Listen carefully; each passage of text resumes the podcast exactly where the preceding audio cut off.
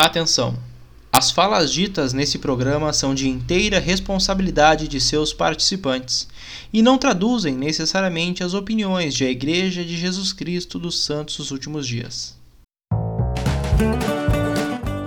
O Adriel Brandão foi um missionário de a Igreja de Jesus Cristo dos Santos dos Últimos Dias que serviu na Missão Salvador Sul entre os anos 2011 e 2013.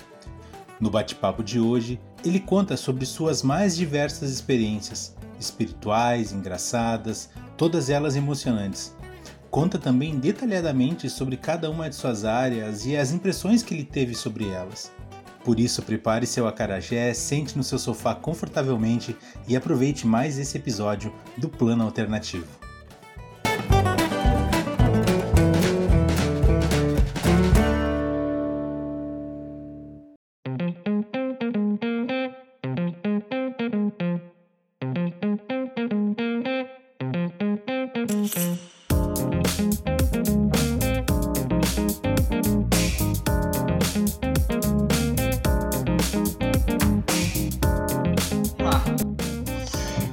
Salve, salve pessoal, sejam todos muito bem-vindos a mais uma edição do podcast Plano Alternativo. Essa é a 31 edição, 31 episódio desse podcast que felizmente tem alegrado a vida das pessoas e agradecemos muito pelos feedbacks que estamos recebendo de todos que estão ouvindo e vendo no YouTube.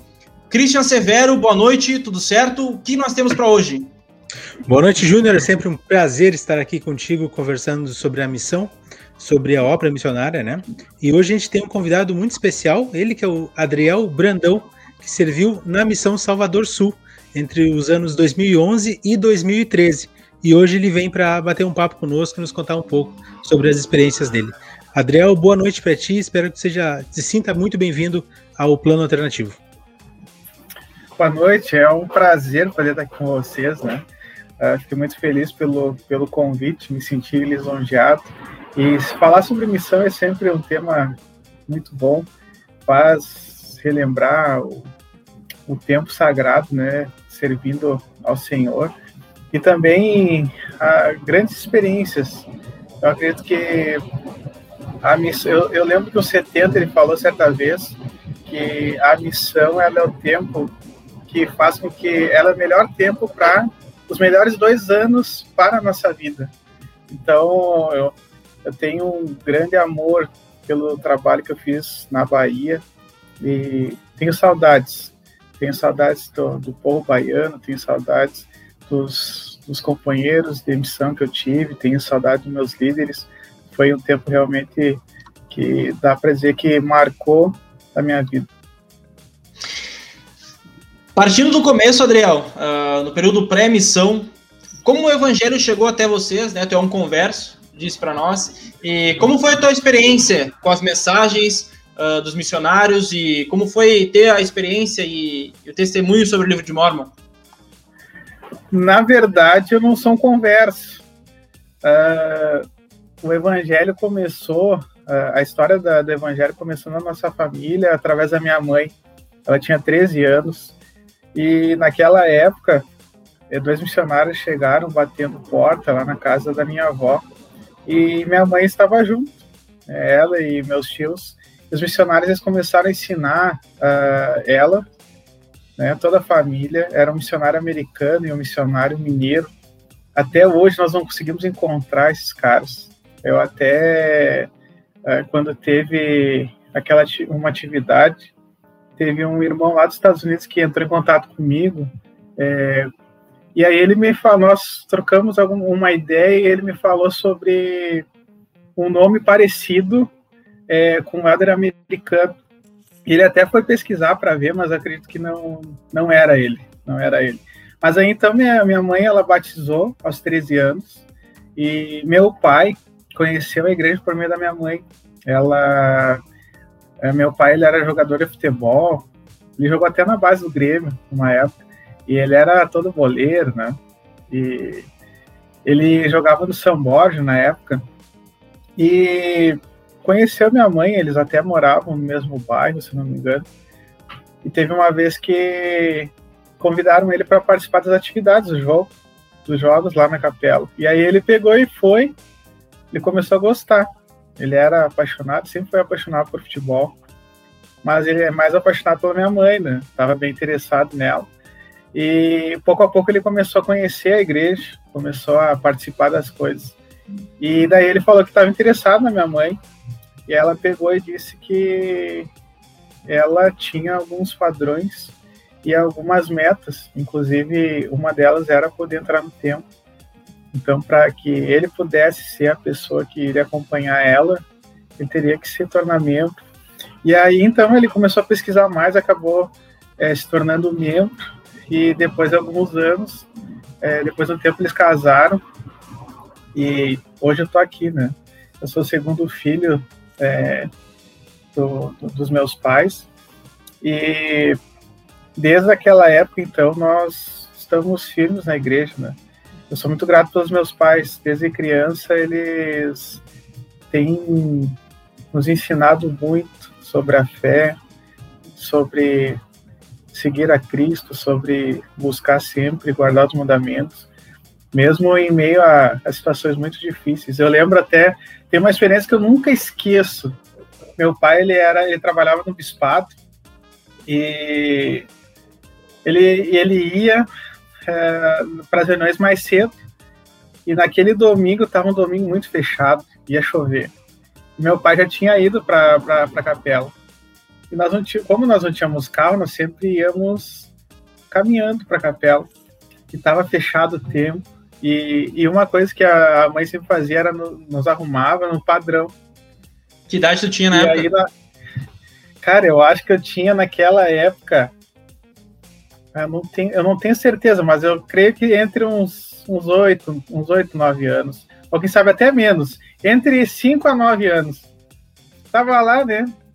Calça social, camisa branca, gravatinho. E nós indo tudo mão dada para a capela. E aí veio uma chuva. Sabe aquela chuva que ela, ela não vem toda junto, toda, toda unida, né? Ela vem assim, ó, e aquela chuva começou e eu lembro que ela disse, vamos ter que acelerar o passo. E a gente começou a caminhar mais rápido, caminhar mais rápido. Só que não deu, a chuva nos alcançou. E a gente chegou tudo molhado uh, lá na capela. Eu nunca esqueço aquela experiência porque esse era o padrão de, de ensinamento que eles davam para nós. Que mesmo com sol, com chuva, uh, domingo era dia de estar na capela eu sou muito grato por eles e isso me fortaleceu muito. Né? Desde cedo eu aprendi, aprendi com eles uh, essas coisas. Que legal. E, e como é importante isso para os passos que a gente vai dar ali na frente, ter um, um bom exemplo, um exemplo firme do Evangelho. Isso é muito importante mesmo. E dando sequência nisso, Adriel, eu já te pergunto um pouquinho sobre a tua adolescência e a tua relação.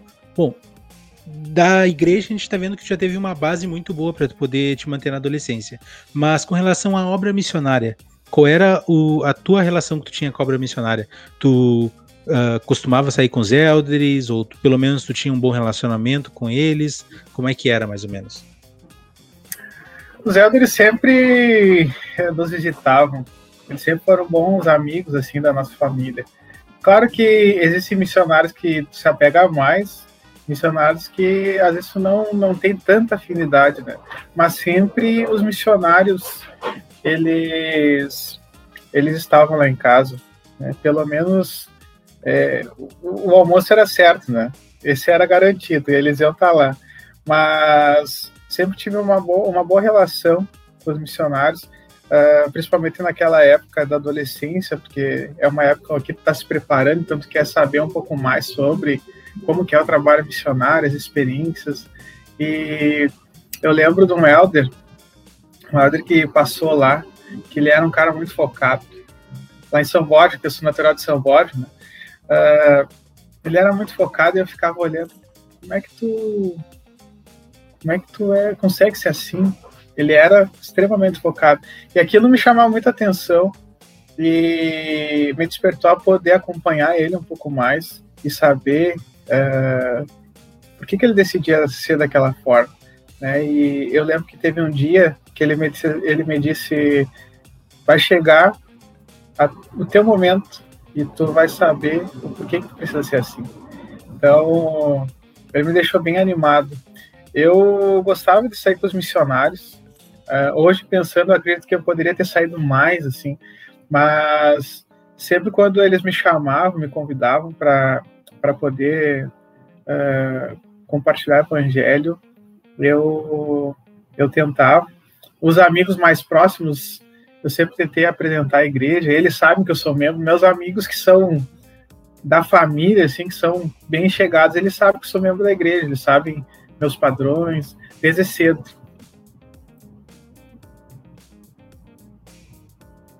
E Adriel, falando sobre, o Cristian já citou, sobre a obra missionária, qual ou quais experiências foram determinantes para ti adquirir um testemunho e decidir servir uma missão? Foi o exemplo uh, desde cedo, alguma experiência tipo na conferência, alguma coisa assim? Cara, uh, uma coisa que eu sempre falo que um, algo que me deu o gás o desejo para poder servir uh, foi a minha própria família.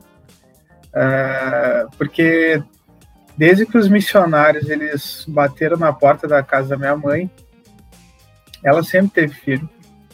E a decisão que ela tomou de ter se tornado membro mudou a história da vida do meu pai e da nossa vida, dos filhos. Então, e, e, eu via, as, convivendo às vezes com pessoas que não eram membros, amigos que não eram membros, eu via os problemas familiares que às vezes eles tinham, uh, uh, o convívio não era muito bom, a questão do relacionamento e confiança era um pouco atravessado, e eu pensava que, ah, mas na minha casa é diferente, né? Uh, meus pais, eles sempre deram muita confiança para nós, e o relacionamento com ele sempre foi muito bom. Então eu pensava, isso deve ser o evangelho, né? naquela época quando eu era mais novo. Então eu queria que as pessoas elas pudessem ter o mesmo que eu tinha, porque eu, eu sempre vi como um, um presente que o Senhor ele deu para mim, sabe? Então esse foi um dos motivos que que uh, me estimularam a poder servir. E também é, participando junto com os missionários, quando ia numa lição e, e sentia o espírito, né? É, quando tu podia compartilhar o teu testemunho com as famílias, aquilo era muito bom. Então eu pensava, imagina tempo integral fazendo isso. Deve ser muito legal. Então foram várias situações, mas principalmente a questão da a minha questão familiar. Né? Eu queria que as pessoas elas pudessem ter o mesmo que eu tive. E Aquela tenho, coisa né? de aquela coisa de eu, Adriel, tendo nascido de bons pais. É, realmente, isso, isso é uma coisa que é, eu posso garantir. Meus pais, eles são muito bons, né? Uh, o essencial, eles sempre nos deram, que foi é, amor, né? Eles, os ensinamentos, eles sempre nos ensinaram princípios corretos, então, é, e nunca deixaram que faltasse nada eles sempre se esforçaram para poder nos dar uh, o necessário. Então, eu sou muito grato a eles. E então, quando eu, quando eu olhava isso, eu pensei, imagina se eu conhecer. O nome da minha, da minha mãe é Sirlene. Imagina se eu conheço uma Sirlene na missão. Eu poder ensinar ela e ela pegar e também mudar a vida de uma família. O Eder Godoy, ele pegou e falou sobre isso num vídeo, ó, recentemente até que a igreja lançou, né, que quando ele se tornou membro, ele não tinha uma, uma noção do que iria acontecer, mas que a partir dele, né, foi várias gerações afetadas, né, de forma positiva. Então, isso, isso não tem preço. Que legal poder ouvir isso e como é bom é, ouvir essa valorização da família. E isso vale muito, pessoal, e pessoal que está nos ouvindo, para esses dias que estão sendo tão difíceis, a gente está vendo o quanto a família está sendo prejudicada por causa do, da maneira como o mundo vem levando a vida, a vida né? Então é, é muito bom ouvir isso, Adriel. Indo agora para tua missão, uh, na chegada do Elder Brandão, então. Nos conta um pouquinho, são duas perguntas. Nos conta como é que foi esse processo aí de chegar na missão, já passando rapidinho ali pelo CTM, indo para o campo, e a segunda pergunta é como foi esse choque de realidade de sair daqui do sul, do Rio Grande do Sul para um lugar que eu acredito que seja totalmente diferente da onde a gente mora. Sabe que antes de eu responder essas perguntas, eu vou. Acho que é, uma, é válido comentar uma situação quando eu estava me preparando para servir. Uh, eu tava, eu comecei a faculdade e eu fui eu fui para a missão com 18. Foi ali nas primeiras levas ali dos missionários que foram com 18 para a missão. Teve um dia que eu estava eu estava um pouco reflexivo sobre a questão da missão e me veio alguns pensamentos negativos como por que tu vai deixar os estudos, vai abandonar essas coisas, né?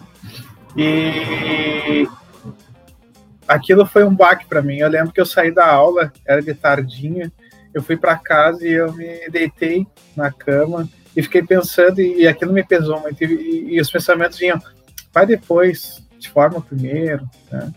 Uh, deixa isso, isso de lado. E aí eu peguei e fui para as escrituras, eu fui para as escrituras para e, e, fiz uma oração e disse, Senhor, uh, me dá uma resposta sobre, sobre isso.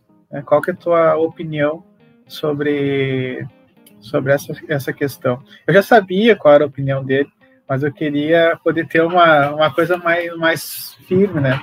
E aí eu abri lá em Doutrina e Convênios 31 e, e fala assim, eleva o coração e regozija-te, pois é chegada a hora de tua missão, e tua língua será desatada e anunciarás boas novas de grande alegria a esta geração.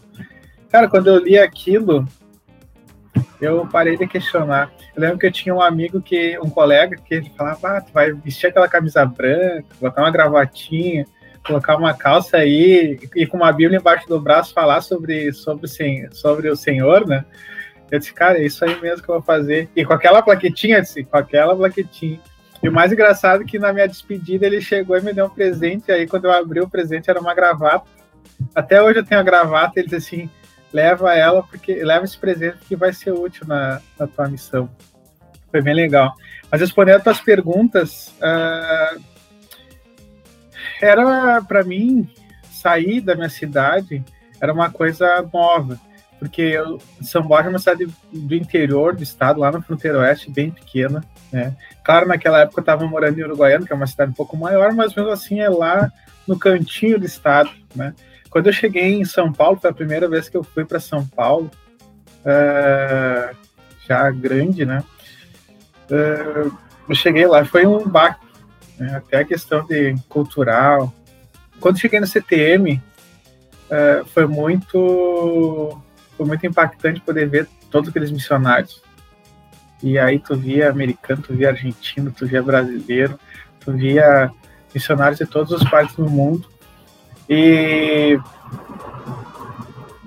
a coisa que eu, que eu comecei a achar estranha que, e que era a minha dúvida como é que ia ser era a questão de uh, ter que estar sempre ao lado de alguém, né? Porque no, no trabalho missionário tem que ter, tem, sempre tem um companheiro junto contigo, né? Vocês têm que estar sempre juntos. Eu ficava me questionando sobre como é que ia ser, porque eu sempre gostei de ter meu tempo, principalmente para dar uma caminhada, assim, refletir sobre a vida, fazer meus exercícios, né? E eu pensei, serão dois anos sem isso. E eu ficava super curioso para saber. Meu companheiro no CTM foi o Manauara, Helder Laraz, gente fina, até tenho um pouco contato com ele hoje. Uh, mas o cara foi sensacional, assim, grande parceiro, a gente trocou muitas ideias naquela época. Ele era também muito novo, então foi bem legal. O que eu lembro que no CTM uh, sempre me marcou foi os momentos que nós estávamos reunidos lá na, no salão, né, é, nos devocionais, e aqueles momentos eram realmente tocantes. E quando uh, nós cantávamos o, o, hino chamado a servir, bah, o hino era ver todos aqueles missionários cantando, aquele hino era, era impactante, sabe? Só que depois de alguns dias no CTM eu já estava um pouco cansado. Eu estava cansado de ficar só naquela rotina estuda, vai pro café, vai o café da manhã, estuda, vai pro almoço, estuda, vai para janta, estuda, vai pro lanche da noite e vai dormir.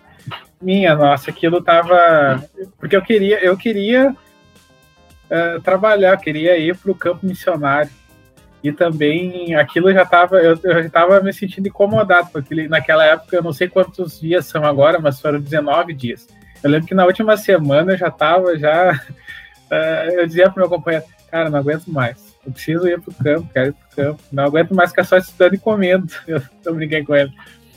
Uh, mas o CTM foi uma época muito boa, foi uma época que se tem uma, uma palavra para resumir uh, o CTM, é poder, né? Poder da juventude, né? Uh, é muito bom poder ver tantos jovens unidos o mesmo propósito. Então, aquilo me marcou. Quando eu saí do CTM e eu cheguei da Bahia, foi outra expectativa, porque aí eu queria ver como é que ia ser uh, a Bahia. E aí, nós fomos para a Bahia uh, com o meu grupo, nós somos quatro missionários, se eu, se eu não me engano. Nós chegamos na Bahia e quando eu cheguei na Bahia, eu já senti o clima na hora. Que quando nós descemos o, do, do avião, sabe quando dá aquele bafo assim, aquele vapor, pum. Aí eu olhei, cheguei na Bahia. Cara, e era calor.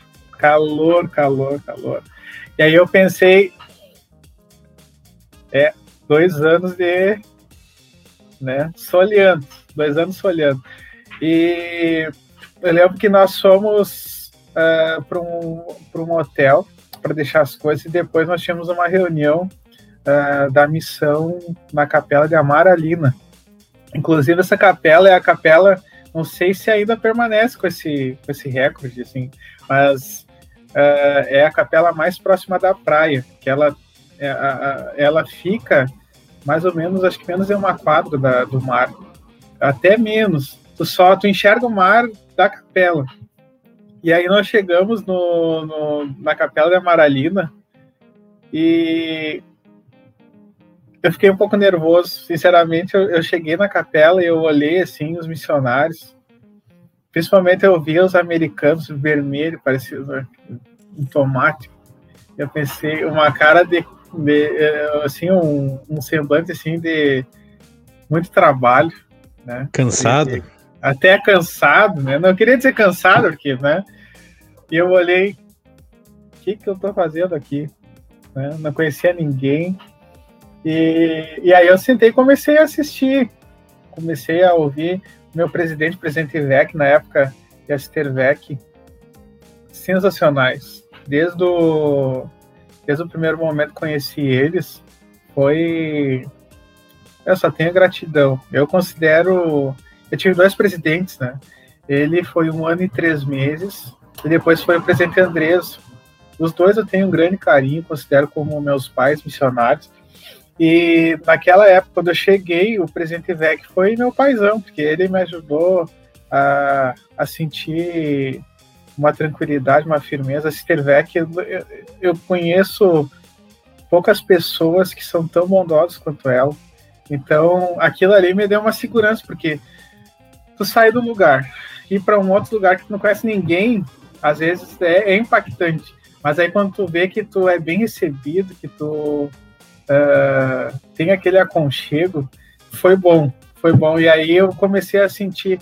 E daí depois, quando eu peguei e, e, e terminou a reunião, eu pensei, bom, começou. Ainda no CTM não tinha caído a ficha que eu, que eu já era um missionário. Quando terminou a reunião, que eu peguei e, e já sabia quem ia me treinar, e o meu treinador foi um, um americano lá do Alasca, Brother Cubbit, e excelente, excelente. Ele foi um treinador que eu precisava. Ele era muito correto, ele era muito obediente, muito trabalhador. Sou muito grato a ele. Ele foi o cara que me ajudou a começar o, o alicerce da minha missão ali é, no campo já. Adriel, tu já falou sobre uh, as impressões que tu teve ao chegar na Bahia, né? E quais áreas tu passou? Tu ainda lembra de cabeça cada área que tu passou e se tu pudesse destacar algo uh, em cada área, em poucas palavras, o que, que tu destacaria? Uh, cara, eu passei em algumas áreas e Uma coisa importante de falar antes de cada área é sobre o, o povo baiano. O povo baiano, ele é um povo muito aconchegante, muito receptivo.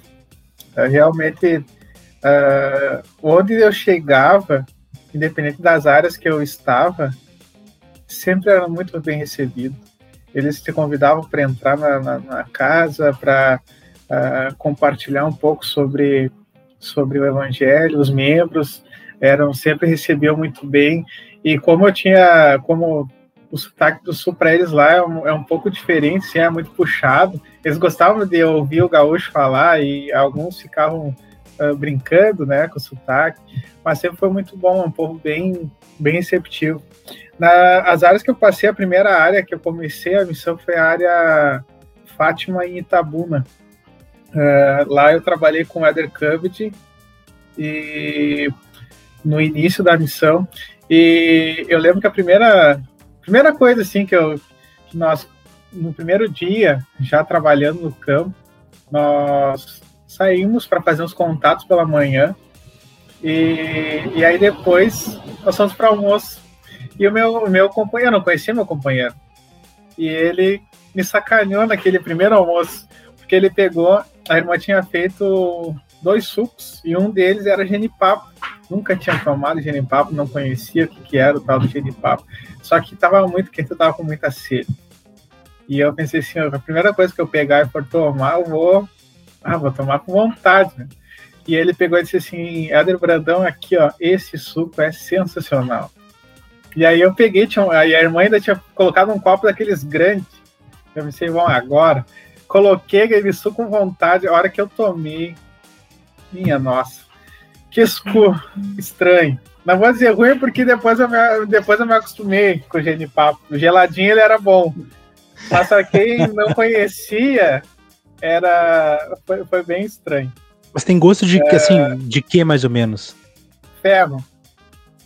Barbaridade. E eles é, tomam cara, isso, cara né? é estranho. É estranho. Se tu pegar e perguntar para as pessoas que chegaram lá e tomaram suco de genipapo na primeira vez, eles vão dizer que é uma coisa estranha. Depois, bem gelado com o gelinho, o negócio, o negócio ia bem. Mas uma coisa que me marcou em Itabuna foi. Uh, eu tinha. Eu, eu queria saber como é que era, como é que, que funcionava, e todo Elder sabe que ele, ele quer batizar. E eu pensei que eu cheguei com sangue no olho, né, para isso. Queria falar com todo mundo, ensinar muitas pessoas para poder alcançar essa meta dos batismos, né? Porque tu batiza, tu ajuda mais pessoas a poderem entrar na, na, no evangelho, né? É, mudar suas vidas. E eu lembro que a gente trabalhava, a gente tinha muito resultado.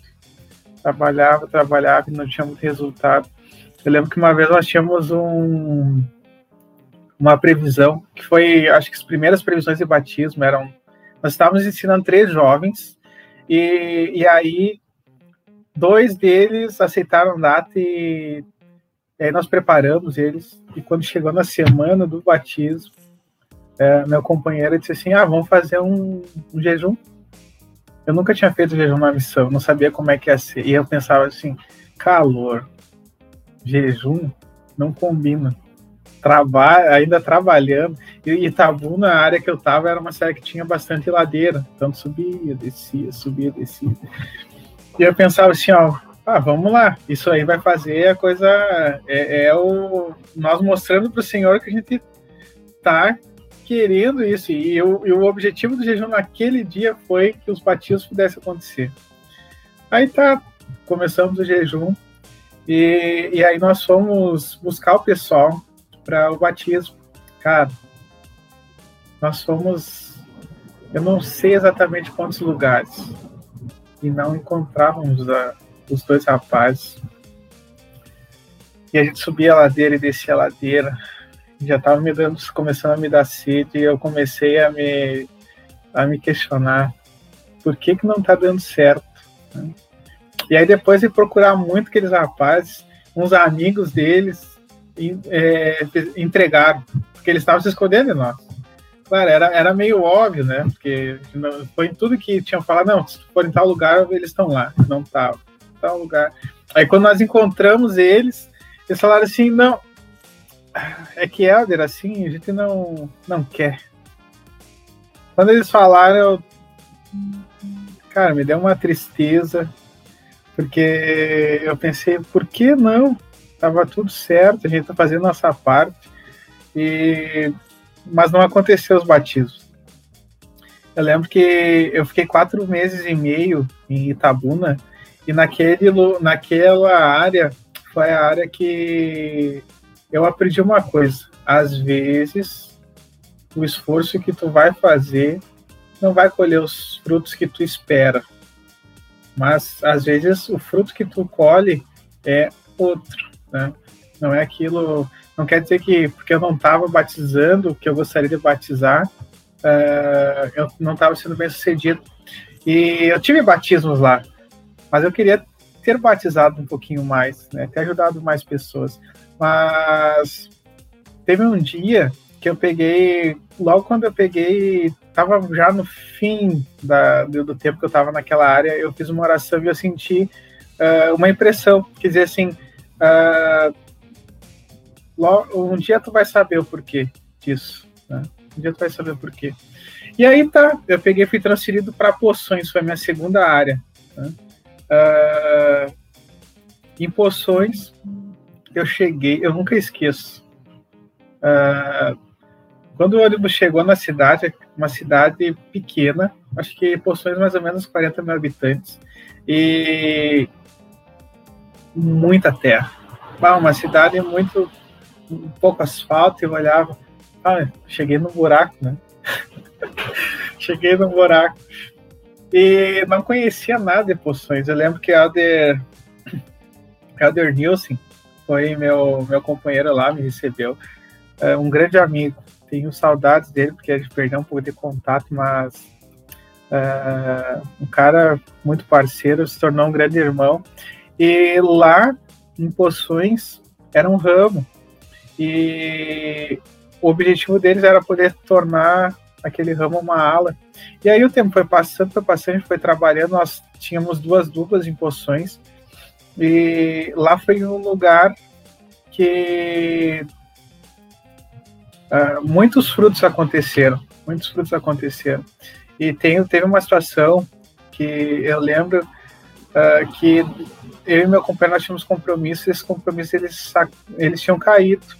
Foi num domingo, nós pensamos, o que nós vamos fazer? Vamos bater porta, não tinha nada, o plano B também tinha falhado, vamos bater porta, a gente escolheu uma rua, começou a bater porta, e, e aí a gente encontrou uma família que tinha uma senhora, e tinha as filhas, e tinha os filhos, e tinha os amigos, era, era um público mais jovem, assim.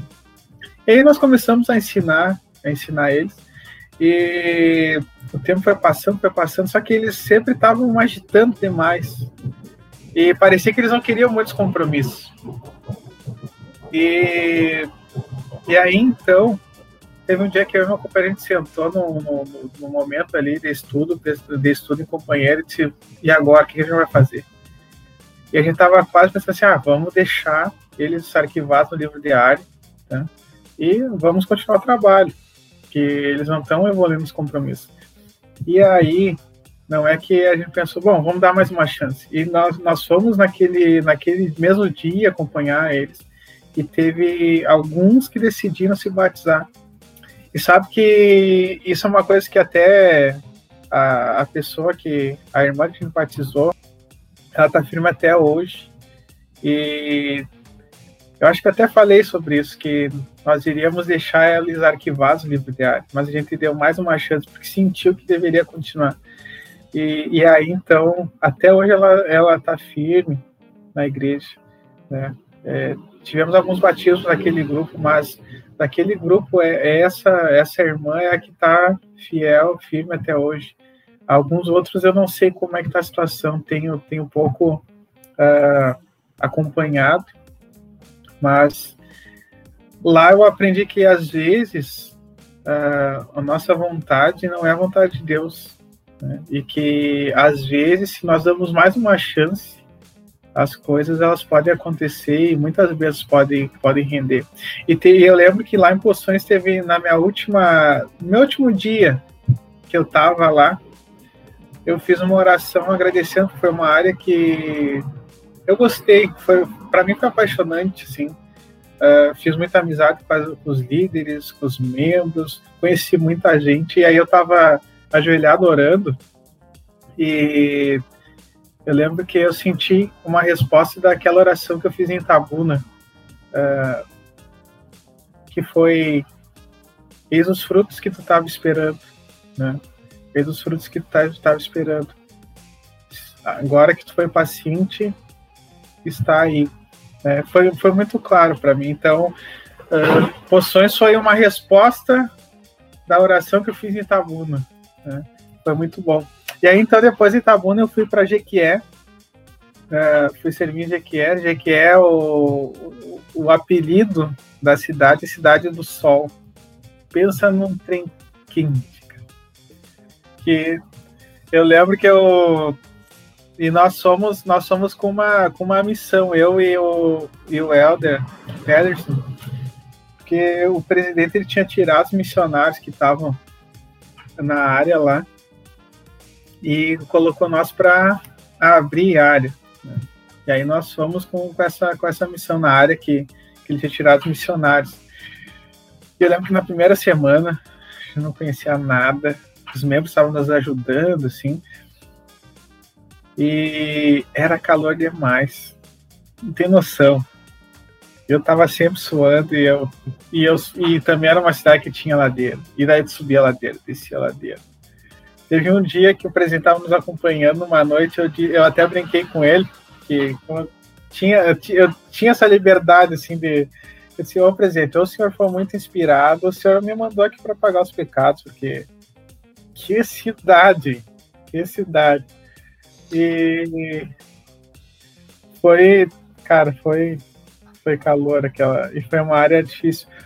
Mas no, ini, no início, né? Como a gente estava conhecendo. Mas teve uma situação que me chamou muita atenção lá. A gente não estava indo para alguns lugares que uh, pesquisamos o livro de área, que os membros tinham falado para nós, só que não estava dando certo. Não estava tendo muito resultado.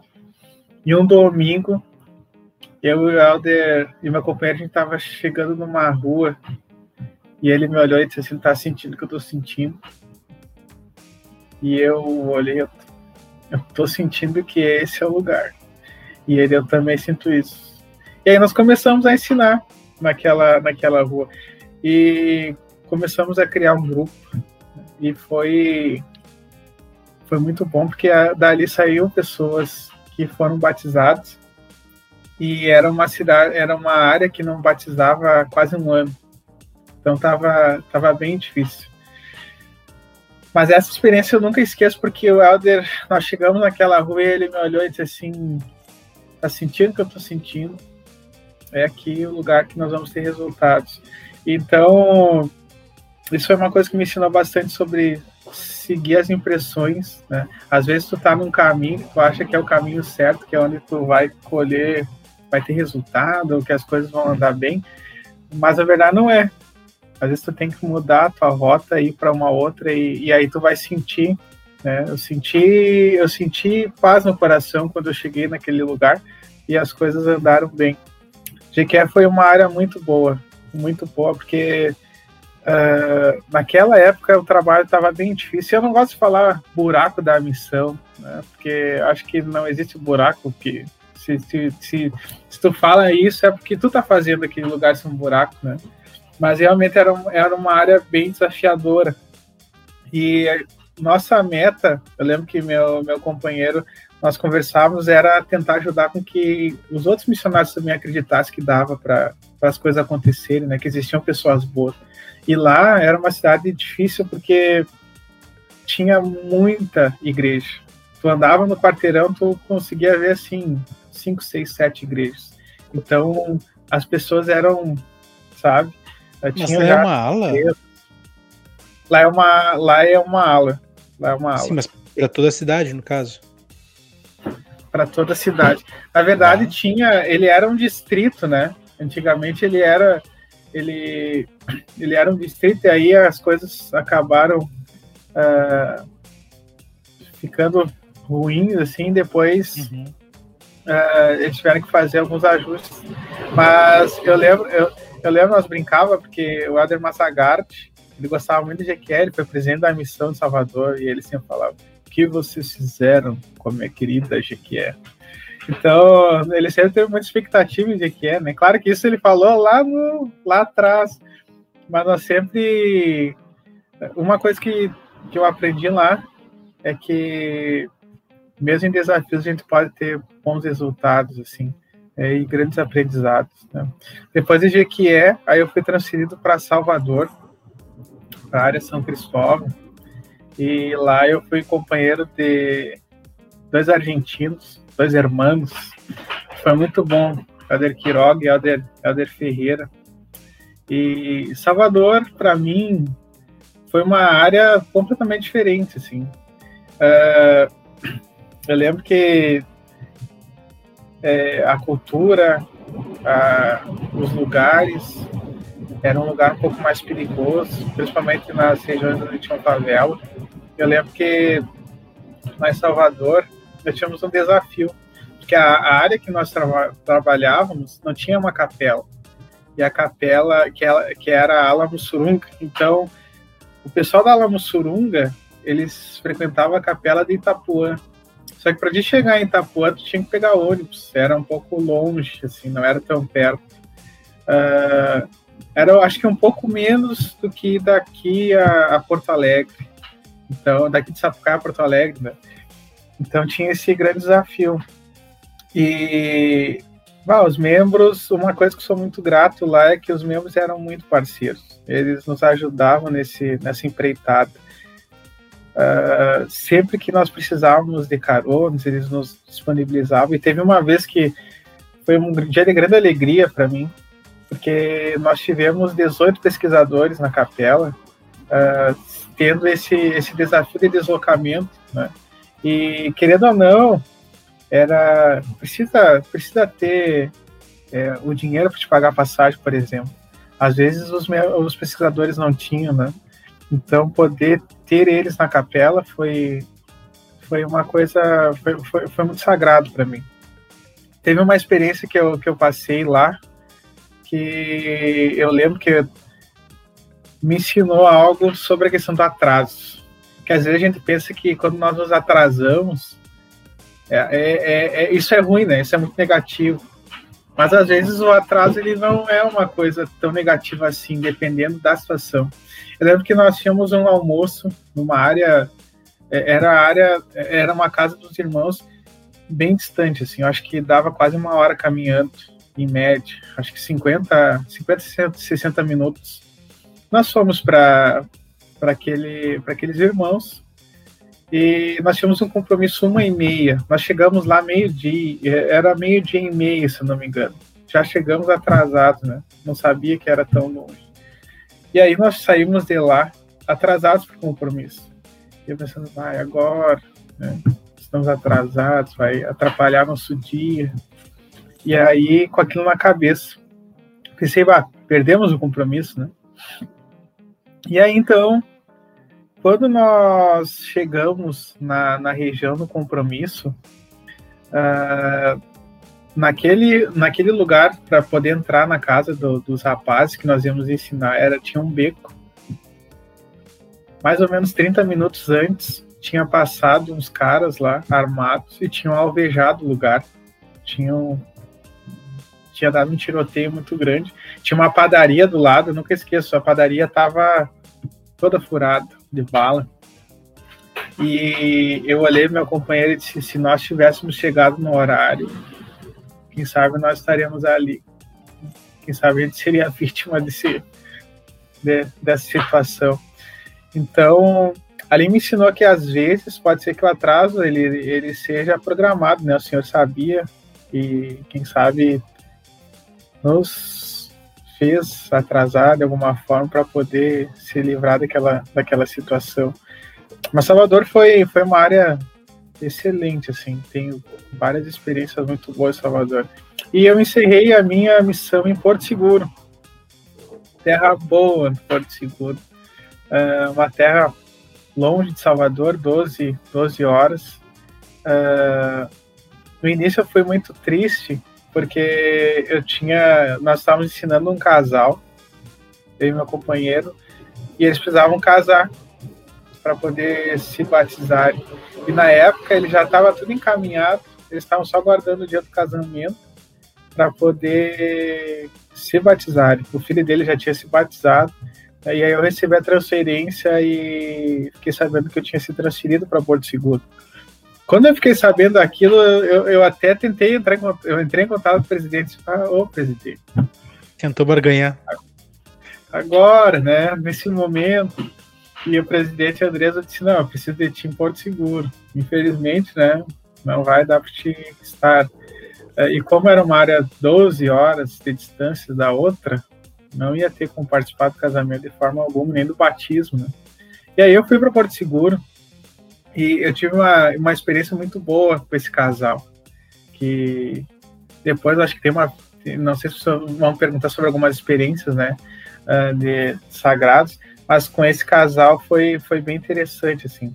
Mas falando sobre Porto Seguro, Porto Seguro é uma cidade que é muito cultural, eles preservam a cultura, né, a arquitetura também é uma arquitetura bem própria, uma cidade muito boa. E na, naquela época, uh, eu, eu trabalhava na área chamada Baianão, que era uma área um pouco distante do centro de Porto Seguro.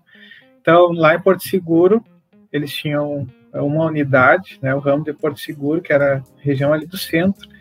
E aí o pessoal de Baianão, eles vinham participar da, das, da, das reuniões lá na capela. Também tinha esse grande desafio de deslocamento, porque era um pouco longe também. Precisava pagar passagem, essas coisas.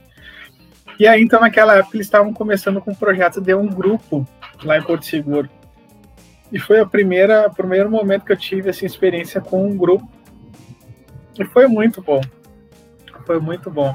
Eu lembro que uh, no início, aí eu, quando eu cheguei já estava acontecendo essas reuniões, eu era na casa de um membro. Só que o membro chegou no momento que ele disse assim, não, e, e, infelizmente as reuniões não vão poder ser mais aqui, as reuniões do grupo. E aí então nós pensamos, bom, o que, que a gente vai fazer? Não tinha dinheiro, né? A, a, a igreja não dava recurso para isso especificamente a gente começou a pensar, nós vamos ter que começar a olhar lugares assim que sejam públicos, né? uh, tentar contato com pessoas para poder encontrar um lugar. E aí eu lembro que teve um dia que a gente estava tava indo para um compromisso e passamos por uma ONG. E aí a gente chegou naquela ONG lá, olhou, tava, tava o portão tava, tava aberto, não tava cadeado, tava, tinha uma corrente, mas não tava cadeado estava aberta a porta. Era uma coisa que era bem. Não, não tinha muita restrição ali. E aí eu peguei, aí a gente pegou e deu uma olhada. Quem sabe aqui, né? Vamos tentar o contato com o, o dono dessa ONG, representante dessa ONG. Eu lembro que era um senhor, não lembro o nome dele. Nós conversamos com ele e ele disse: Não, vocês podem usar. Vocês podem usar. Só a única coisa, tem que limpar. Aí nós entramos lá para poder limpar. Diz que tinham, assim, ó, meio isso aqui de terra no chão. Era um lugar bem sujo, bem sujo. Mas os membros, alguns membros, amigos, uh, nos ajudaram na limpeza e na, no domingo seguinte, então nós começamos as reuniões no grupo lá. E no início nós tínhamos 17, aí com o tempo os, os membros começaram a chamar os amigos, e aí aumentou um pouquinho mais. Eu lembro que num domingo de Natal uh, nós tínhamos 54 pessoas assistindo a reunião no grupo. E foi um dia especial, muito especial, porque era um lugar pequeno, então 54 pessoas ali, ficava tudo amontoado. Né? Mas foi um, um, dia de muita alegria. Uh, ali eu, eu aprendi que os se a gente quer, né, poder a, apreciar do evangelho, se a gente quer é, poder receber as bênçãos, o sacramento, por exemplo. Né? É possível. E pra, é, tinha muitas pessoas do grupo que diziam assim, isso facilitou nossa vida, porque não tem como ir para a capela lá. Então foi muito bom, né? Eles poderem ter uh, disponível, disponível um lugar ali para eles poderem uh, participar das reuniões. E aqueles membros que tinham recurso, eles podiam ir na reunião em Porto Seguro, ali no centro mesmo, porque a, a, as reuniões eram à tarde. Então a gente fazia as reuniões do grupo pela manhã e à tarde eram as reuniões dominicais normais, né? Mas Porto Seguro foi uma área sensacional, sensacional também. Uh, tenho grandes amigos lá e também tive boas experiências em Porto Seguro.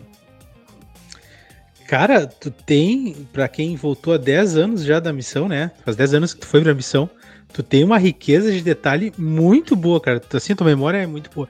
Eu tava tentando, enquanto eu tava falando, né? Eu, em algum momento eu comecei a comparar o que, que eu lembro da minha missão. Tipo, assim, em detalhes, eu fiquei, cara, eu não lembro quase nada, eu passar vergonha se, se fosse pra conversar em off. Você aqui, você viu que ano? Eu servi 2007 e 2009. Fazem 14 anos, mais ou menos. Mas sabe, então... mas sabe uma coisa que eu, que eu tinha, uh, pessoalmente, eu tinha uma meta hum. de escrever todos os dias. Uh, tá aí, tá aí o segredo. minha missão. É. E aí, só que assim, tem muitas coisas, muitos detalhes que eu não lembro. Até teve, um, teve uns dias atrás, um tempo atrás, que eu peguei, porque meus diários também estão em São Borges, nem estão aqui comigo. Tem um que eu trouxe porque eu queria dar uma lida, assim, relembrar algumas coisas. Mas é bom tu pegar e chegar lá e ver os detalhes. E aí claro. eu vejo, e realmente eu sinto isso também, que muita coisa eu já esqueci, sabe? Mas as coisas, assim, mais marcantes, elas, elas ficam, né? Uh, mas o meu diário, eu tenho meus diários e uma coisa interessante sobre os diários é que meu último dia eu não escrevi, porque ficou em aberto. E porque eu quero servir como missionário de novo, né? Uhum. E eu, assim, eu não vou dar fim nesse meu diário, porque eu quero continuar essa história aqui é, no futuro, né? Então, que legal. O diário em aberto. Imagina, imagina que show, continuação da história. É. Ah, que legal. Boa, boa, boa sacada. Adriel, responde para nós é, a culinária baiana. Quão diferente é da culinária gaúcha? Cara, a culinária uh, é, é diferente, principalmente em tempero. Uma coisa que eles usam muito é o coentro. E o coentro ele é igual, uma, igual a salsa. Eu sempre gostei muito de salsa. Eu lembro que eu cheguei numa, num almoço eu olhei, eu olhei uma. A comida que a irmã tinha feito tinha assim, ó, bem verdinha. Eu pensei, ah, essa comida deve estar muito boa. E eu peguei e comecei a comer. Eu, que gosto estranho isso. Eu irmã, o que, que, é isso? Disse, essa, é essa salsinha tá diferente. Ué. Ela disse, ô oh, Helder, isso, isso é coentro. Eu, eu, me enganou.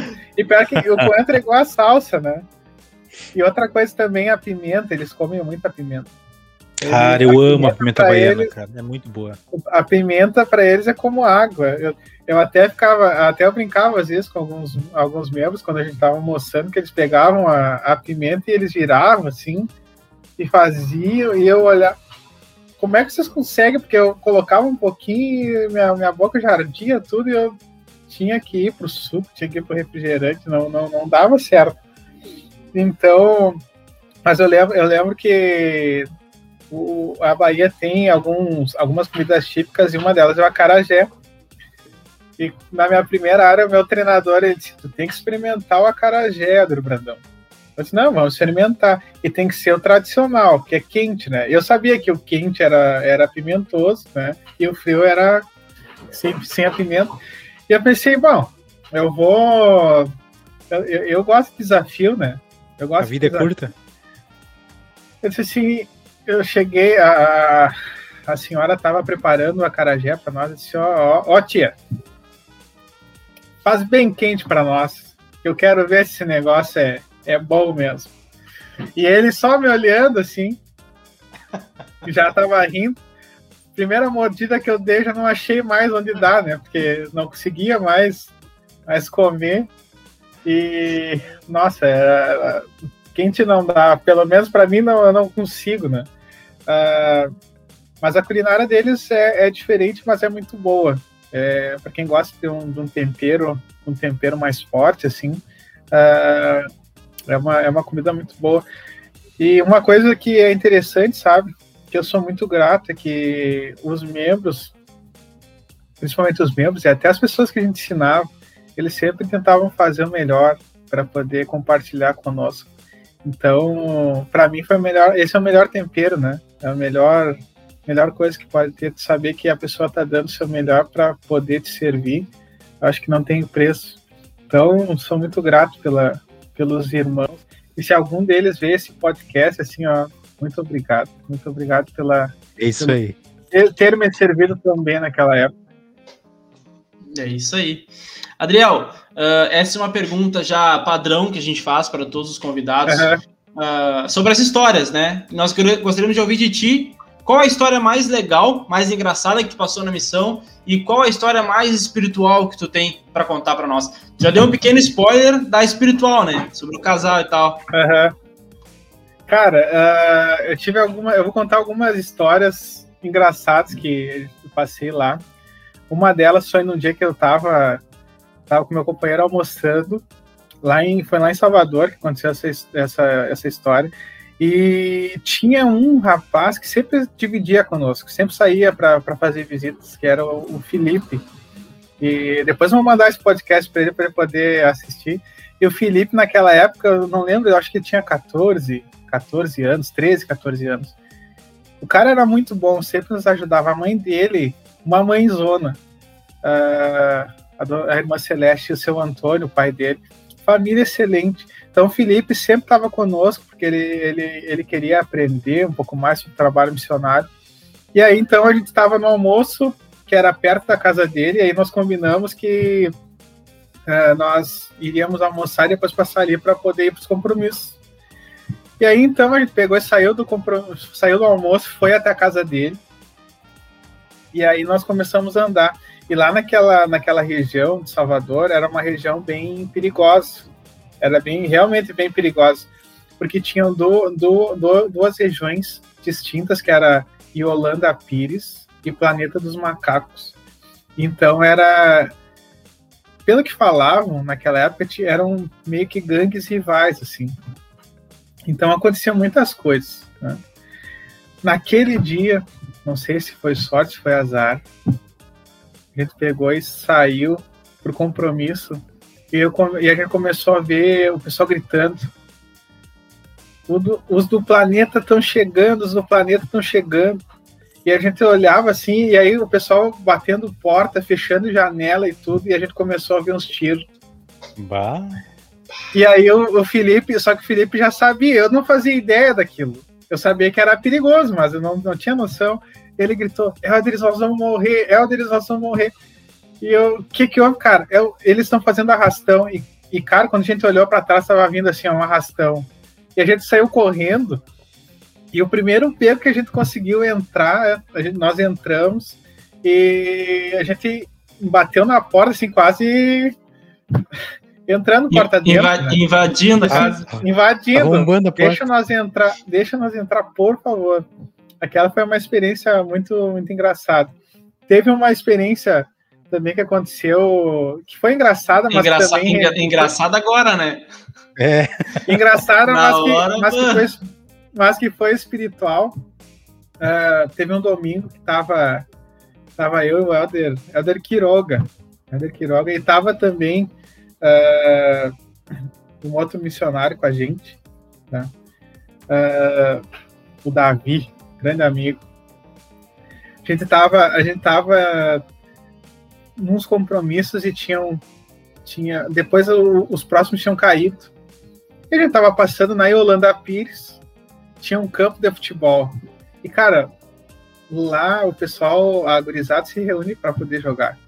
Eles não, não tem tempo ruim, eles se reúnem e jogam o baba, né? Porque lá o futebol é o baba. Eles jogam o baba sempre. E a gente tava passando por lá e era um dia que tinha chovido, tava tudo embarrado, e, o campo, e os campos lá não tem grama, grama, assim, gramadinho. O negócio é terra, raiz. É raiz o negócio. E aí, a gente passando assim, e o Helder Quiroga me disse: Helder, se tu contatar, se tu pegar e parar esse jogo, se tu parar esse jogo, amanhã é uma saizinha de 500 para ti. E eu parei, olhei, paz, parar o jogo de futebol dos caras, né? Ah, não tenho coragem para isso. A gente continuou caminhando e aí eu pensei, ah, não tem nada a perder, né? Vou parar esse jogo, azar. E aí eu peguei e disse assim, Helder, vamos voltar ali que eu vou, eu vou dar um grito. Eu vou dar um grito e vou chamar a gurizada, porque era, era gurizada mesmo. Vou, vamos parar esse jogo aí. E aí ele disse, não, tu não vai fazer isso. Eu disse, não, já prepara o meu açaí que vou parar. Vou contatar agora esses caras. E aí eu peguei, cheguei na beira do campo, cara, e eu não sei assobiar, né? Mas eu dei um grito, gurizada, não sei. E aí teve um, um deles que pegou e olhou e disse assim, ó, os mormons, vamos lá ouvir o que eles têm para falar. E aí pararam o jogo, cara, e vieram tinha 30 pessoas lá naquele, naquele momento, assim. A gente, eu lembro que a gente dividiu 10, 10, 10. E quem tinha. O, o primeiro rapaz que tinha, tinha parado, ele veio a se batizar depois, posteriormente, ah, né, que ah, foi que o Igor. Legal. E a gente teve um, fez um grupo ali depois daquele, daqueles contatos, mas o Igor ele se, se batizou. Hoje ele não está ativo, até tive conversando com ele esses tempos, mas ele foi uh, um fruto daquele, da, daquela brincadeira que o meu companheiro fez, né? De me desafiar a poder fazer aqueles contatos. Mas tem várias histórias, assim, se parar para conversar, vai algumas horas contando uh, experiências mas engraçadas. Mas ganhou o açaí. Ganhei o açaí na segunda. No, no outro dia, Aí ele, aí ele pegou e não começou mais me dar desafio, assim, porque ele sabia que ele poderia perder, tinha risco, né? Mas o Quiroga é um grande amigo, lá de Mendonça, Mendoza.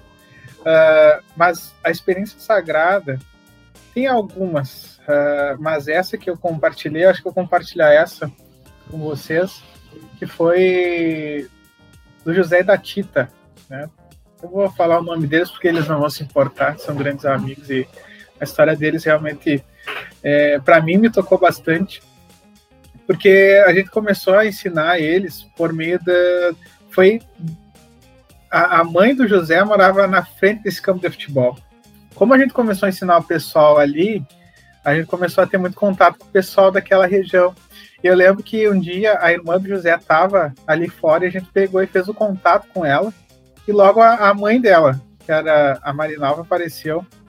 E a gente perguntou se eles gostariam de receber é, uma mensagem. E aí nós entramos, né? Tava a Marinalva, a filha, o filho, e tinha mais a, a Tita, que é hoje é, que é a esposa do José. Gente compartilhou a, as lições, a, a lição naquele dia, né?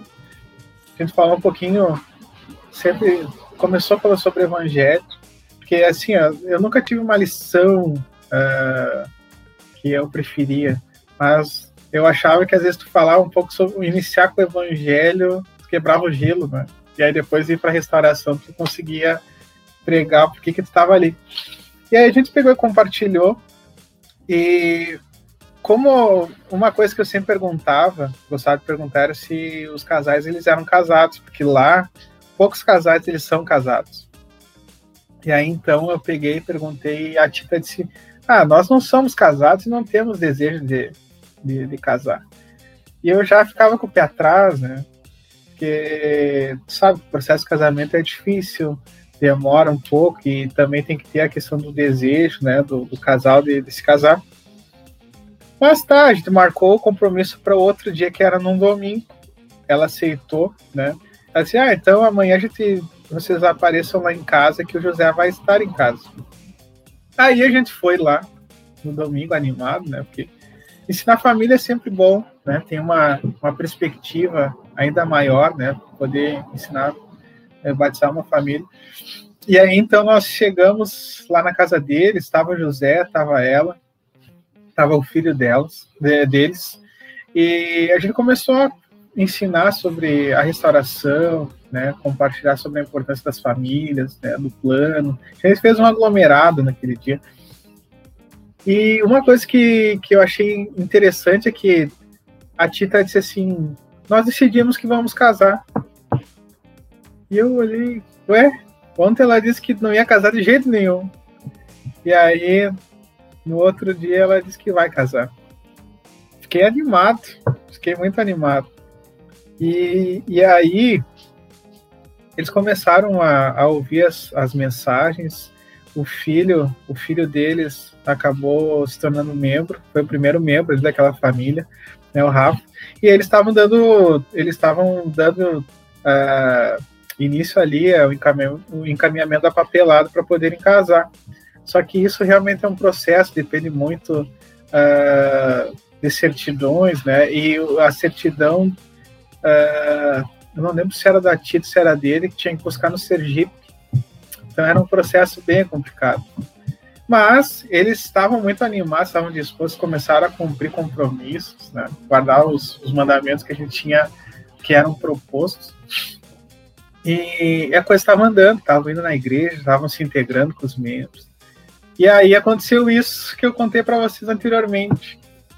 No dia que estava marcado, eu recebi a transferência e Helder Brandão vai para Porto Seguro. Fiquei triste porque eu queria estar naquele momento com eles, né? E... Mas não foi o que aconteceu. Fui para Porto Seguro, perdi o contato total, porque a gente não podia ter contato entre zonas, assim. A gente só podia ter, fazer um, é, um meio campo ali com os assistentes.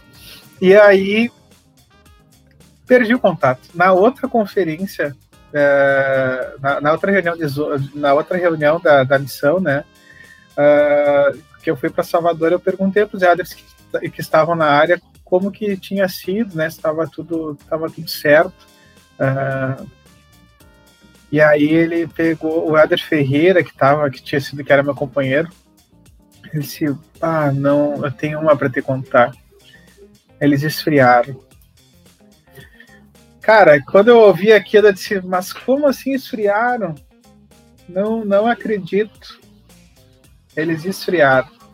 Pararam de. Daí, os elders que estavam lá era Elder Ferreira e Elder Tomé. E o Elder Tomé disse: Olha, cara, voltaram, uh, não estão mais cumprindo compromisso, não estão indo na igreja. E eu não acredito, porque realmente eu me apeguei muito neles, eu considerava eles como família, assim.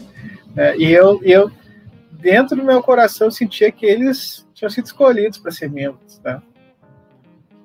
Eu fui para, eu voltei para Porto Seguro pensando naquilo, naquela situação. Como é que eu posso ajudar eles?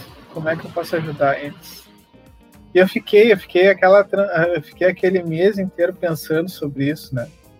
Claro, fazendo as coisas que tinha que fazer, mas pensando como poder auxiliar naquela situação. Só que como eu tava longe, era muito difícil, né? Mas daí eu tive, eu tive uma impressão um dia que eu tava andando uh, lá, na, lá em Porto Seguro.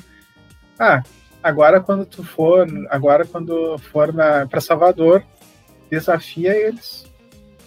Desafia eles ao batismo. E aí eu pensei, não tenho nada a perder, né?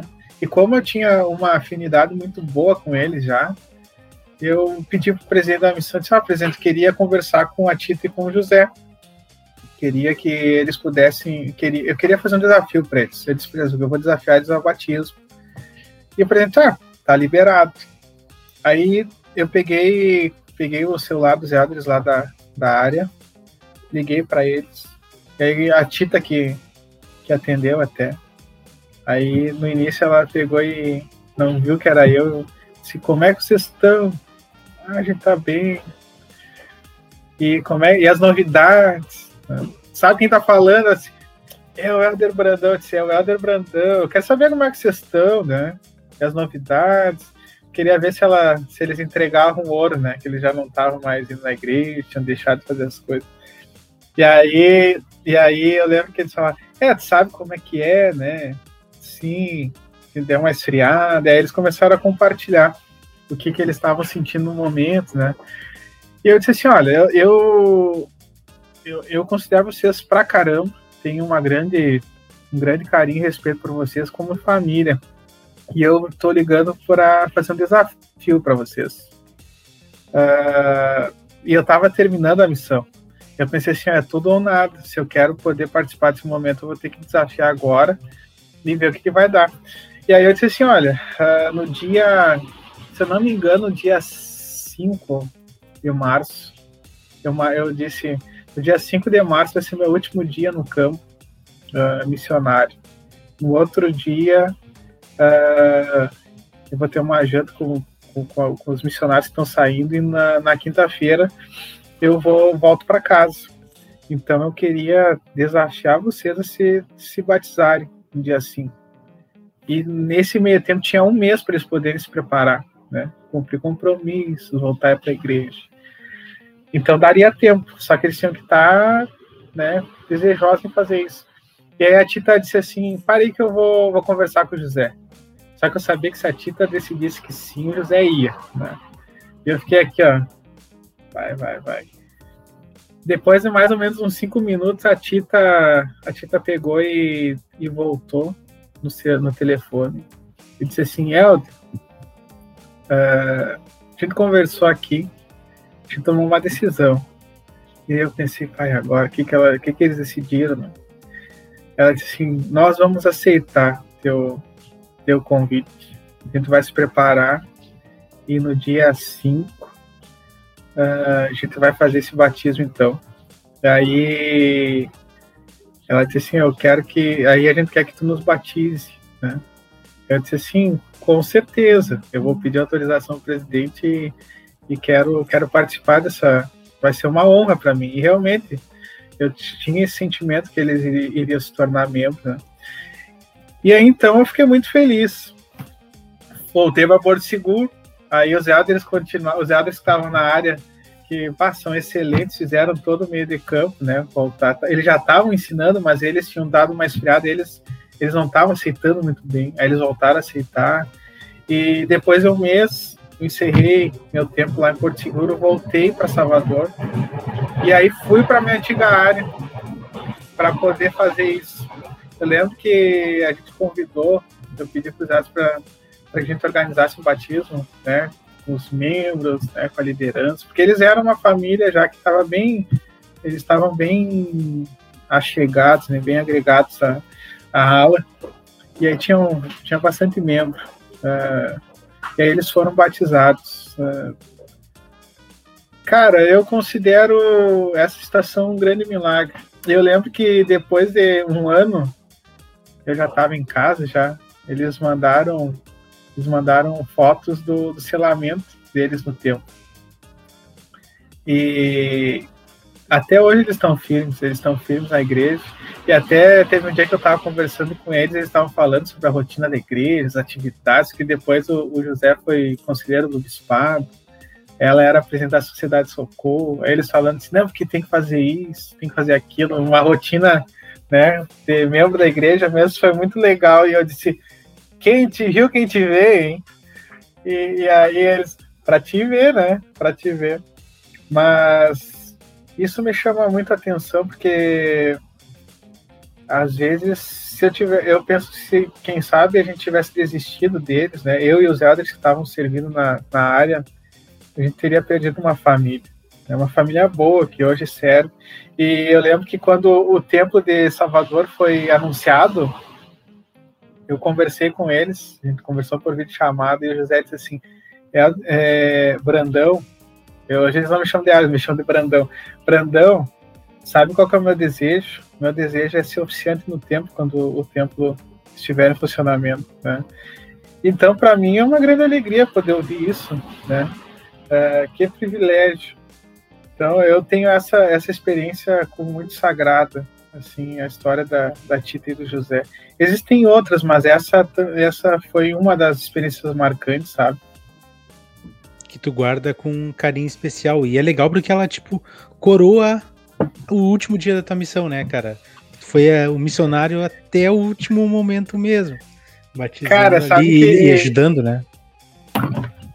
Pode falar. Sabe que para mim eu considero o tempo de emissão como um tempo de, de aprendizado. Né? Eu acho que ninguém é perfeito, acho que cada um tem que melhorar. E eu sou muito grato pelas pessoas que estiveram nesse, nessa trajetória, né? Porque, como diz lá em Mosias, né? Que a gente precisa ser despojado do homem natural. E a, esse tempo foi o tempo que eu pude aprender né, sobre isso, né? Como me tornar uma pessoa melhor, né? Eu sinto que os presidentes que eu tive, eles me auxiliaram muito nisso. Os companheiros que eu tive me, me ajudaram, me moldaram, as pessoas que eu conheci. Então, eu sou muito grato. Eu vejo que, como, como eu falei no início, né, que esses dois anos são os melhores para a nossa vida. Né? Eles nos preparam para poder depois dar continuidade numa vida né, uh, que segue por vários e longos anos. Que legal. Tu sabe que, na verdade, tu acabou de me responder a pergunta que eu ia te fazer, que era exatamente o aprendizado que tu teve da missão. Né? E, e realmente, ouvindo todas as tuas histórias, a gente vê bem o quanto é, tu pôde, teve, teve a oportunidade de aprender e aprendeu. E também de. Eu gostei muito de que tu, tipo, tu sempre teve aquela ideia do. Tá bom, eu vou tentar mais uma vez. E esse tentar mais uma vez muitas vezes fez a diferença, pelo que a gente está notando aqui. Então, por isso, eu quero te fazer uma última pergunta, depois o, o Júnior vai entrar com uma uhum. outra parte aqui de falar contigo, mas uma pergunta que a gente faz para todos, para todos os missionários retornados, e a gente gosta de ouvir a opinião de cada um deles a respeito disso. Se tu tivesse que hoje, tu tá de frente com um rapaz que está em dúvida sobre servir uma missão de tempo integral, qual conselho tu daria para esse rapaz? Sabe que eu penso que a prática ela sempre fala muito mais alto do que a teoria, né? Inclusive, esses dias até estava conversando com, com um amigo meu sobre a questão da época da faculdade, que muita coisa que eu aprendi na faculdade, na parte teórica, eu não aplico tanto no meu dia a dia prático, né? Então, acredito que a primeira coisa que o jovem ele precisa fazer é poder tentar testar isso na prática, né? Como?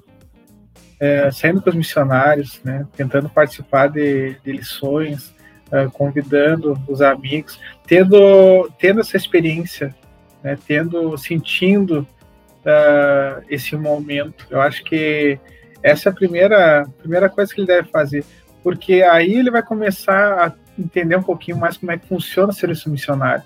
Porque, cara, quem fala que o serviço missionário é fácil está mentindo, não é fácil. Né? O serviço missionário ele é, exige muito esforço, exige muita paciência. Tem dias que às vezes tu não tem um dia bom, né? Que os resultados eles não, não vieram. Então, quem fala que é fácil que é barbar tá mentindo. Mas uh, eu gosto que o Salvador ele falou, né? Ele não disse que seria, eu não disse que seria fácil, mas eu disse que valeria a pena. Né? Então, eu acho que primeira coisa, experimentar isso na prática. E a segunda coisa é tentar sentir isso dentro do seu, seu coração, né? dentro do seu próprio coração. Eu acredito que essa é uma decisão muito pessoal e que realmente é, todo mundo sabe que o rapaz quando chega na época de ser missionário, ele o, o certo é ele pegar e, e servir, né? é ele preparar o chamadinho ali, fazer os exames e ó, partiu missão. Mas eu acredito que existe um método e um meio melhor é quando ele faz isso por desejo, né? e não porque ele quer seguir uma tradição. Então, eu acredito que se ele busca por meio da oração sincera, por meio do jejum, né, por meio de, das escrituras, né, eu acredito que esse sentimento, quando tocar o coração dele, ele vai saber que, que ele deve que ele deve servir. Eu lembro que minha irmã mais nova, ela não ia servir. E teve um dia que ela pegou e a gente saiu para conversar e eu já estava sentindo que ela tinha um desejo de servir. Né? Eu lembro que ela disse assim: ah, vamos conversar um pouco. Eu estava lá em São Borja, a gente pegou e pegou o carro e foi dar uma volta lá no Porto. Né?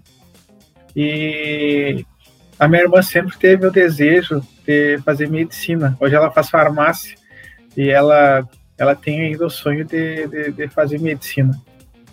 E ela é muito dedicada para isso. E como ela estava no curso, ela não pensava em, em servir missão. Naquela época, o, o, o, namorado, que hoje é noivo dela, ele tinha ido servir, ele serviu em Portugal.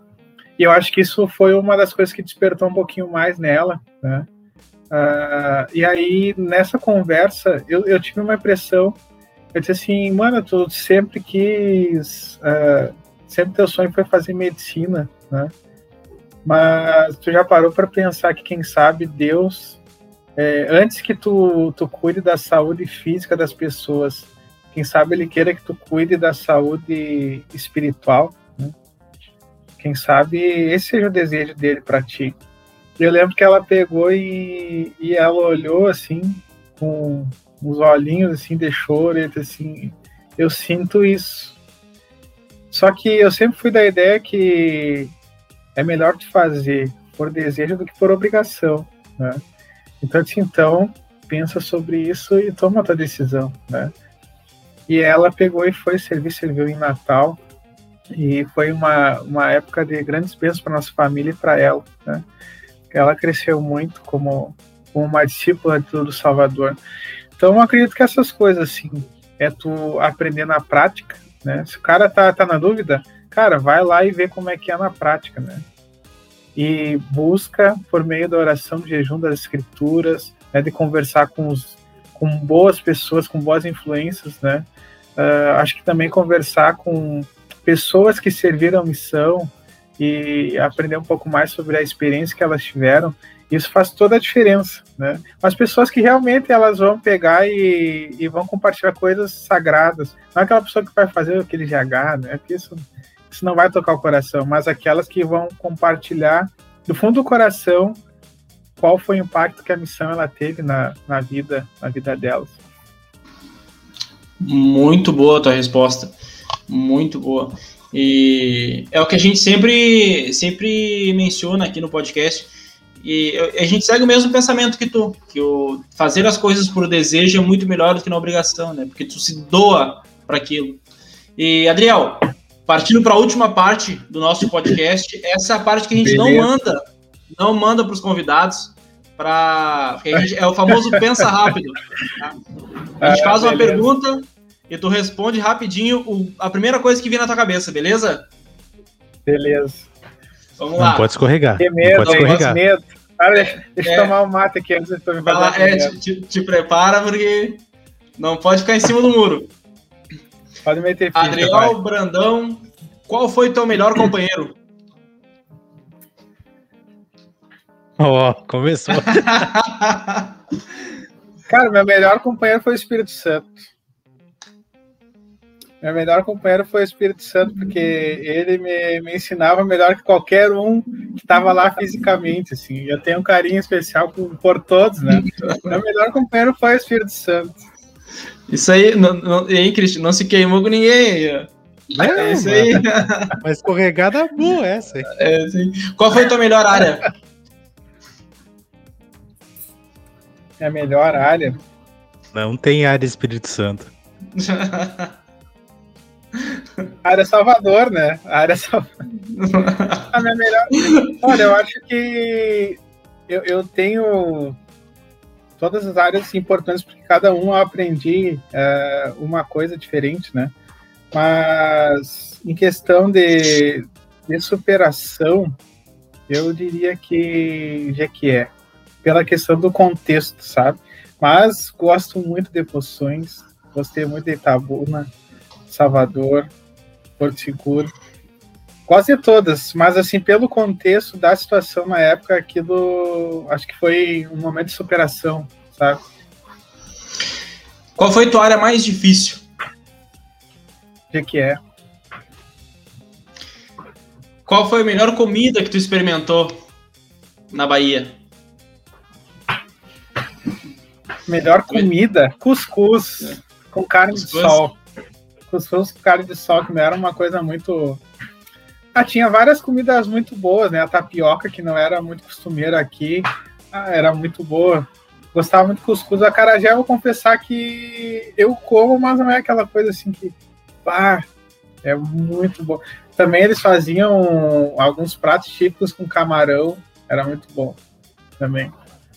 Mas vamos, vamos, vamos, você tem que dar uma resposta, vamos deixar o cuscuz aí com carne de solta. Tá, beleza. Qual foi a pior comida? Ou aquela que não desceu muito bem? O suco a gente já sabe que é genipapo. a pior comida.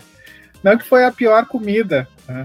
mas eu tenho uma, um contexto para poder dizer por que naquele dia uh, teve uma vez que a gente estava numa, numa casa que uh, a irmã tava, ia preparar o almoço no domingo e era para as duas duplas.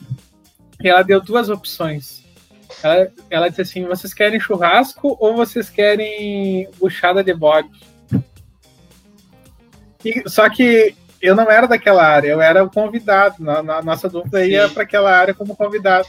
E o Helder. E os, co e os convidados escolheram buchada de bode. Escolheram a buchada de bode. Até hoje, ele, ele, ele sabe disso porque, cara, como é que tu me faz isso? Tu me escolheu uma buchada. Ele, mas eu tô com muito saudade de comer uma buchada. Ah, aquela buchada aquele dia desceu. Não, tava muito gostosa, tava muito boa. Mas eu fiquei no gostinho do churrasco.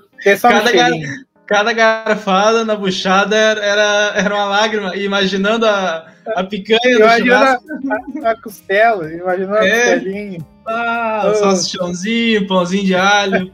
ah, tá louco.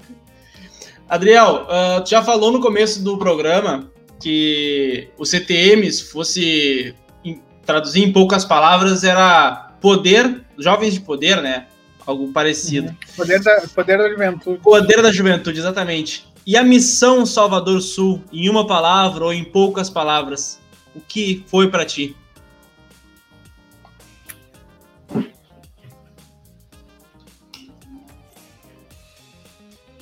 Cara, uh... vai ser profunda, eu, né? Se eu, fosse, se eu fosse classificar a missão uh... celestial, né? Eu classificaria como um momento celestial, porque foi um momento de grande aprendizado para mim. Eu também tive muitas coisas que eu precisava poder melhorar. Então, foi um período assim de muita reflexão pessoal. Não só ajudando as pessoas, mas acredito que eu aprendi muitas coisas que hoje eu carrego para minha vida. Então, para mim foi um momento celestial. Foi um momento que eu consegui me desligar um pouco da, das coisas do dia a dia no mundo, digamos assim, né? Da, da coisa rotineira e me dedicar para Jesus Cristo naquele momento, me dedicar para as pessoas. Eu penso que é, tu não tem muito tempo para poder deixar das suas coisas e fazer pelos outros, né? E na a, a missão ela te oferta isso, tu pegar e esquecer do Adriel, né? esquecer do Muniz, esquecer do Cristo e pegar e se dedicar para o João, para Maria, para o Luiz, né? E fazer tudo por eles. E quanto mais a gente faz isso, a gente, nós como pessoa, a gente melhora, né? E nem percebemos. Com certeza. A gente vai evoluindo, vamos aprendendo e a gente não vai, não percebe porque a gente está focado nos outros, né? Tentando ensinar sabe, o E sabe que não só para missão, mas para qualquer coisa, se tu tem um problema e se tu, tu quer melhorar, serve, né? E se tu servir, tu esquece um pouco do teu problema e tu, tu consegue é, solucionar ele, porque muitas vezes tu vê que teu problema não é tão grande assim como o do, do teu irmão, que às vezes precisa de ti.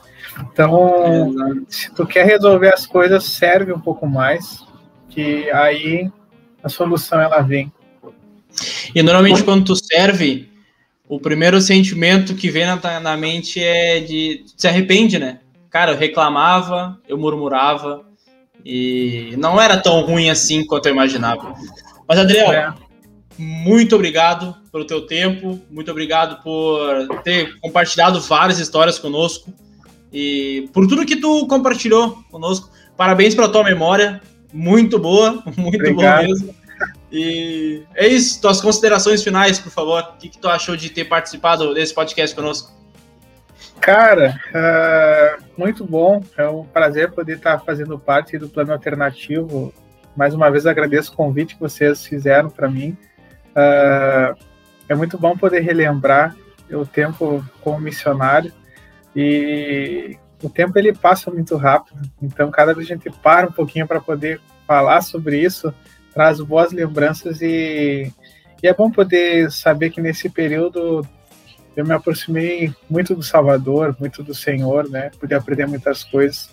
Eu queria agradecer a vocês, queria agradecer meus presidentes, né? Presidente Ivec, presidente Andrés, que fizeram toda a diferença para mim naquela época.